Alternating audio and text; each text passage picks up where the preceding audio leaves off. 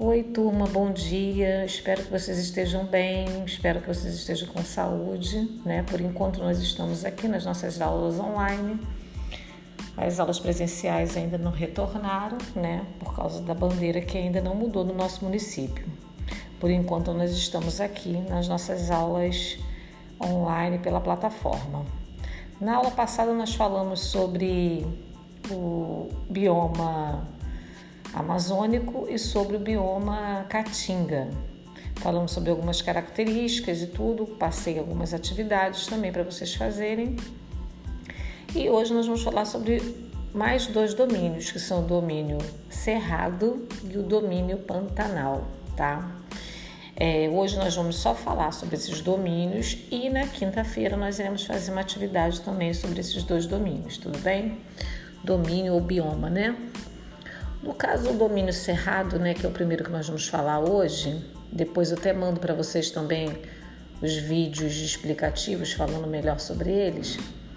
Ele é o segundo maior domínio né, que ocupa o nosso território, nosso território brasileiro. Na realidade, ele 20% do nosso território é ocupado pelo cerrado, tá? O cerrado ele é um tipo de, de bioma que é caracterizado por ter um clima, uma parte chuvosa e outra parte com inverno bem seco. Nesse domínio de Cerrado, pelo menos três rios importantes cortam esse domínio, que é o Rio Tocantins, o Rio São Francisco, é aquele mesmo São Francisco que corta também a Caatinga, né, que nós estudamos na aula última, e o Rio Prata, tá? Existe uma biodiversidade muito grande nesse domínio é, ou seja, muita quantidade de animais e também de plantas. O famoso lobo-guará, que nós já ouvimos falar, faz parte do domínio do cerrado. E algumas aves, como a siriema, também são características desse domínio, do domínio do cerrado, tá bom? É, a vegetação é uma vegetação bem diferente, é uma vegetação meio retorcida, meio seca, tá? Não chega a ser tão seco como a caatinga, é um pouco mais né, verde, mas é, é, é, é uma vegetação também bem característica. Tem arbustos baixos, não tem árvores muito altas. As árvores têm um porte bem mais baixo, são árvores mais retorcidas, né? E uma característica bem interessante do cerrado é que volta e meia o cerrado pega fogo.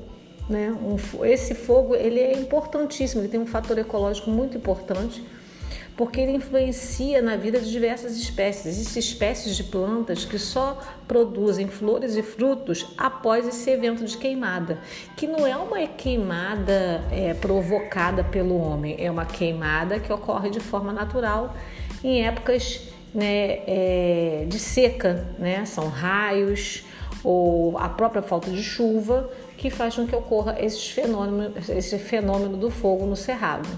E esse fenômeno precisa acontecer para que algumas plantas possam produzir e algumas árvores né, possam dar seus frutos. É um fenômeno que é comum né, acontecer no cerrado. Bom, essas são as características do cerrado. Agora o Pantanal, né, já é bem diferente do cerrado, por quê? Primeiro porque apresenta um verão muito úmido e quente. Não é igual o Cerrado que tem uma estação mais seca, né, e uma outra chuvosa. Lá são verões úmidos e quentes e os invernos secos e frios. Tem uma época que é chamada de, de cheia, porque acontece um alagamento muito grande, e tem uma época que é chamada de vazante. Se a gente for colocar né, os animais que são predominantes no Pantanal Mato Grossense, já, não sei se vocês já devem ter ouvido falar do tuiuiu, que é uma ave que é bem característica, inclusive uma ave símbolo do Pantanal Mato Grossense. É uma ave que tem um bico preto, ela tem um, um, uma forma bem característica. Se vocês procurarem fotos sobre o Pantanal, vocês vão ver é, essa ave, ave, como símbolo do Pantanal Mato Grossense. É, esse bioma do Pantanal ele é encontrado nos estados de Mato Grosso, Mato Grosso do Sul, né? Existe também um, um grande predomínio de, de, de, agropecuária, né? O, como é que se diz? A é, criam gado né, e, e, pesca, há também o turismo, tem muita coisa de, de mineração também nessa área da Pantanal Mato Grossense. E algumas atividades precisam até ser controladas porque são, são tidas como ilegais, né? como é, retirada de madeira, é, derrubada de mata para agricultura e para pecuária, né? para criação de gado. Então, o Pantanal é uma área que é bem, como é que se diz, vista por alguns, alguns maus, maus agricultores que querem utilizar a área para poder plantar ou então criar os seus gados, né? Mas é uma área muito rica em termos de, de paisagem e de biodiversidade também.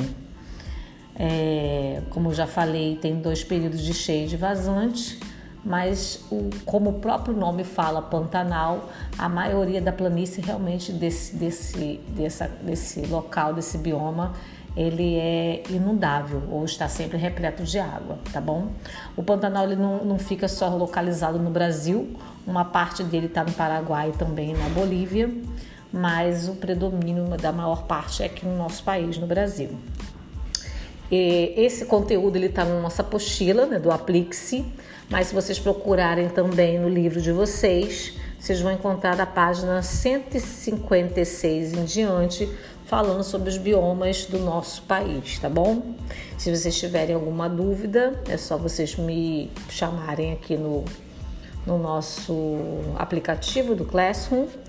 E eu gostaria que vocês, né, quando puderem, puder, falassem comigo, né, algum, mandassem algum recadinho ou no privado ou aí no próprio no próprio aplicativo, dizendo o que vocês estão achando dessas, desses podcasts. Se vocês estão achando legal gravar a voz ou se vocês preferem que eu continue só escrevendo, tá bom? Então, bom, bom restante de dia para vocês e se cuidem.